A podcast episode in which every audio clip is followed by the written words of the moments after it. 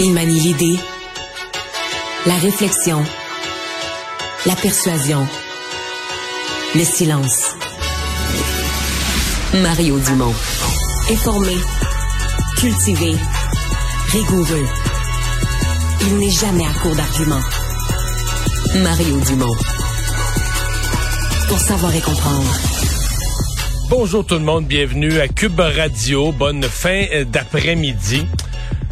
Journée quand même mouvementée à l'hôtel de ville de Montréal, alors qu'on a euh, on a entendu comme prévu les gens de l'office de consultation publique de Montréal et ça a commencé fort alors que l'actuelle présidente, ben essayant de se dédouaner, a envoyé beaucoup de blâmes sur l'ancienne administration, allant même jusqu'à dire qu'il y avait du vol de temps systématique, que même quand le bureau était fermé, quand on travaillait pas, on remplissait les feuilles de temps, que les employés étaient autorisés à ceci. Alors voilà qui a animé la journée. On rejoint l'équipe de 100% Nouvelles.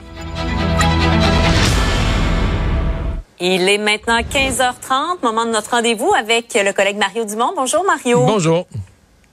On est en attente de cette conférence de presse de Valérie Plante, mais parlons euh, entre-temps de ce témoignage des présidentes euh, passées et actuelles de l'Office de consultation publique de Montréal devant la Commission sur les finances de la ville. Elles se sont relancées la balle finalement. Euh, extrait du témoignage d'Isabelle Beaulieu. J'ai commis des erreurs, je le reconnais, je l'assume. Il est de mon devoir d'en prendre acte et d'agir. Nos pratiques doivent être changées et régies par des règles claires et écrites. Je m'engage à le faire. Elle s'est excusée, Mario, mais blâme l'administration de sa prédécesseur. Comment tu as trouvé l'exercice? Ben, euh, l'exercice vaut ce qu'il vaut parce que la décision semble Mm. prise. Si on se fait à ce qui est dit, de toute façon, euh, lundi, on lui monte la porte. Là. Euh, on a une motion de l'opposition lundi prochain et euh, le parti au pouvoir, le projet Montréal, le parti de la mairesse a déjà annoncé une intention, en tout cas moi qui ai un revirement, a déjà annoncé son intention de voter avec l'opposition euh, pour montrer la porte euh, à la présidente, donc à Madame Beaulieu. On a bien compris qu'au passage, elle a vraiment envoyé là, un blâme puis sévère à l'ancienne administration en disant, écoutez, il n'y avait pas de règles. C'est comme si elle dit, moi, ça fait deux ans que je suis là, puis j'essaie de remettre ça à l'endroit. Donc, noirci ce qui est passé avant elle. Allant même, et là, c'est peut-être un des passages les plus forts lorsqu'elle a décrit un phénomène de vol de, de, de temps. Là. Dit, C'était systématique. Ben oui. Euh, Même quand on travaillait pas, les employés étaient autorisés à remplir la feuille de temps, à y inscrire des heures qu'ils avaient pas fait, même des journées, des semaines, le temps des fêtes, quand le bureau était complètement Mm. À fermé. Noël. Oui, oui, les gens remplissaient les feuilles de temps. Euh, donc, elle semblait décrire une procédure euh, irrégulière et... euh, qui était devenue monnaie courante, là, qui était devenue une pratique. Or, euh, bon, Mm. quant à Madame Olivier, son passage, sincèrement, euh, face à tout ça, elle a déjà quitté la présidence du comité exécutif. Il n'y a plus grand-chose à dire. Là. Elle, elle continue de dire qu'elle pense avoir la confiance des gens, qu'elle pense que euh, qu'elle est très bien, bien triste qu'on pense qu'elle a. Je pense que personne l'accuse d'avoir euh, pris des fonds publics ou de les avoir détournés. Mais qu'il y a eu du laxisme, puis du gros laxisme dans la gestion. Malheureusement, pour elle, il est trop tard. Et sincèrement, euh, Marianne, la, la vraie question, t'as quelqu'un a géré un petit organisme qui avait un budget de 3 millions. Et tu as la preuve, comme on dirait en cours, tu as la preuve hors de tout doute raisonnable que ça a été géré avec laxisme. Sauf que depuis deux ans, elle gère, elle- elle- elle gère un budget de 7 milliards. 6, 7 Marianne, milliards, c'est dernier, ben 2000 fois plus. Juste pour vous donner des proportions mathématiques, elle gère un budget C'est vrai. 2000 fois plus gros. 2000 fois Mm. plus gros.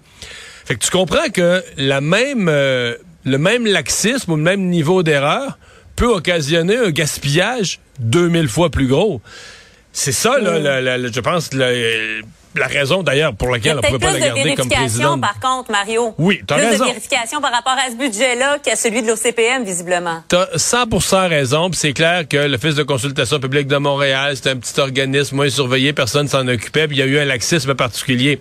Donc je dis pas qu'il y a eu un gaspillage de mo- 2000 fois plus gros, ça serait ça, ça serait pas possible, je sais bien dans, dans le budget de la ville de Montréal, il y a une partie qui est du salarial, ça c'est déjà tout normé là. Mais le Pas- principe. Mais mais c'est ça, c'est que c'est difficile de se convaincre, c'est une image pour dire tu as fait ça avec un budget de 3 millions. Comment moi je peux être confiant, là, je pense au contribuable montréalais qui se fait augmenter ses taxes cette semaine de 5% Comment il peut être confiant que quand elle est tombé dans un budget de presque 7 milliards, là, elle a géré, là, tu comprends, avec le couteau bien aiguisé, puis euh, on surveille chaque pièce.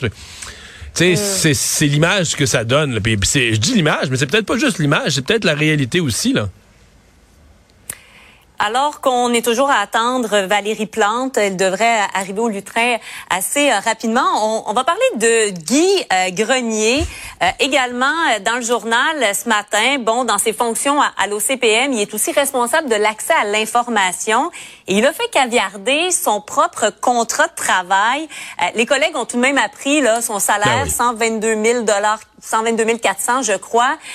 Est-ce que c'est ce qu'on appelle être juge et parti, Mario? Ben, qu'on appelle être juge et parti, c'est ce qu'on appelle manger, manquer de jugement. Je serais quasiment tenté de dire, c'est ce qu'on appelle mm. être bébé. Là. Veux dire, c'est quoi cette affaire-là? Tu penses-tu? C'est des emplois publics, là. C'est sûr que ça va sortir les chiffres. Là. Veux dire, tout le monde. Présentement, mettons, dans, dans, la fonction publique québécoise ou dans les postes de sous-ministre, là, fais un peu de recherche, tu peux trouver les niveaux de rémunération prévus pour chacun. C'est des données qui sont publiques. Il n'y a aucune manière qu'elle allait garder ça caché. C'est sûr qu'en en étant le responsable de l'accès à l'information qui, qui caviarde des documents ou qui, qui le concerne, se retrouve en gros conflit d'intérêts. Mais de toute façon, même en sachant ça, qu'est-ce qu'il vise? Qu'est-ce qu'il essaye de faire? Penses-tu vraiment qu'il va gagner des mm. batailles comme ça? À part que de nous, euh, ben, d'en amuser certains qui vont rire de lui et d'en choquer d'autres qui vont dire, mais quel manque de transparence outrageant. Tu te demandes là où est-ce qu'il s'en va avec ça? Bon, lui, par exemple, mm. je ne sais pas ce qui va y arriver parce toujours en poste. Oui, toujours en poste. Et lui ne peut pas être, ce que lorsque, selon ce que je comprends, il ne peut pas être destitué par le conseil municipal.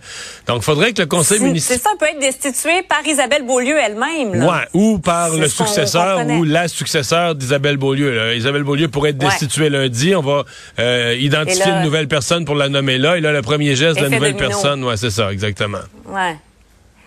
JE nous apprend, Mario, que 741 élus municipaux ont, quitté depuis les élections de 2021. C'est 10 des postes. Euh, avec la violence sur les réseaux sociaux, euh, le salaire des élus qui est peut-être pas non plus euh, très important, le peu d'équipes, même dans certains cas, est-ce qu'on doit s'étonner d'une telle désaffection, d'autant de gens qui quittent? Ben, on doit d'abord s'inquiéter, c'est sûr. C'est pas normal. Mm. Les dernières élections municipales, ça fait pas deux ans. Ou ça fait juste deux ans, mais au moment où JE compilait ses chiffres, ça faisait pas tout à fait deux ans. Donc, 741, quoi, il y, a, il y a à peu près 1000 municipalités au Québec, le plus ou moins, que 741 euh, élus municipaux de la dernière élection déjà euh, quitté leur poste. Le nombre d'élections mm. partielles que ça fait, l'instabilité, le roulement que ça fait, sincèrement, ça n'a pas d'allure. C'est vraiment beaucoup. trop, c'est vraiment problématique. Alors oui, ça, oui, ça soulève toutes les questions de d'agressivité sur les réseaux sociaux, de harcèlement mm. sur les réseaux sociaux. Puis je, je vais dire, moi, si j'étais dans les unions municipales, je me poserais aussi la question sur l'espèce de notion de, de, de, carapace qui va devoir se faire. Je pense pas que les réseaux sociaux sont appelés à, à disparaître. Ah, peut-être qu'on va devoir gérer ça aussi là, quand on recrute, quand on fait des formations des nouveaux élus, leur dire bon, euh, quand là tu viens d'être élu euh, conseiller municipal ou maire, ben voici une des réalités plates qui vient avec, et puis qu'on gère ça mm. ou on les regarde plus ou on bon, mais tu sais dans des dans des petites municipalités, c'est certain que même si t'as pas les réseaux sociaux, les gens se connaissent. Si quelqu'un se met à bavasser contre toi, c'est pas le fun. Il y a un niveau de civisme qui s'est perdu. C'est sûr que il, on a connu une époque où le maire, c'était le maire, puis un conseiller, c'était le conseiller. Même en cas de désaccord, on respectait la fonction. Sincèrement, là, je pense que là, maintenant, on est rentré dans un monde, peut-être parce que les gens se sont habitués, derrière un faux nom sur les réseaux sociaux, se sont habitués à beugler contre l'humanité, à chialer contre tout le monde sans aucune politesse. Ils ont perdu ce civisme, ils ont perdu ce respect des on fonctions. On a l'impression que ça blesse moins, alors que c'est pas le cas, ça blesse tout autant. Mais c'est un problème. Euh, la question, est-ce que c'est un problème? Euh, oui, puis tu peux pas. Euh, c'est pas sain mm. d'avoir un roulement comme ça dans nos postes d'élus. Tout porte à croire, Mario, que la grève dans les écoles, bon, ne sera pas évitée. L'éducation est pas non plus un service essentiel. on en parlait un peu hier, toi et moi, mais as-tu l'impression qu'une loi spéciale pourrait arriver peut-être plus vite qu'on pense? Hmm, j'ai des doutes. D'abord, les, lois spéciales euh, à, la, la 1983, là, c'est plus permis. Hein? La Cour suprême mm. a encadré euh, dorénavant le droit. Tu sais, le, le, droit de grève est plus fort aujourd'hui qu'il était en 1983, étonnamment, là, parce qu'il y a une série de jugements de la Cour suprême basés sur le droit d'association qui est dans la charte de Trudeau père, des droits. Donc, de, de, du droit mm. d'association, droit de se syndiquer, droit de faire la grève, c'est devenu plus fondamental. Et donc, euh, une loi spéciale peut pas. Il, tu peux encore forcer un retour au travail, mais pas de la même façon qu'autrefois. Est-ce que le gouvernement va vouloir faire ça? Euh, je suis pas certain. Moi, je pense qu'il va, il va attendre que la population le demande. Il faudrait vraiment qu'il y ait une forte demande dans la population pour que le gouvernement euh, bascule de ce côté-là des choses. Sinon, on va laisser aller la grève. On va essayer, on va donner une place à la négociation. Euh, on va peut-être se dire, ben là, entre autres, la FAE, elle n'a pas de fonds de grève. Donc, à chaque journée de grève, les enseignants perdent leurs revenus. Donc, on va dire peut-être que mhm. ça, va, ça va faire euh, peut-être faire euh, rendre les gens un peu plus négociables après une semaine, deux semaines, trois semaines de grève. Mais moi, j'attends pas, en tout cas, je peux me tromper, mais j'attends pas une loi spéciale si rapidement que ça. Mario, Valérie Plante arrive au Lutrin. Merci beaucoup. Bonne fin de semaine à toi. Au revoir.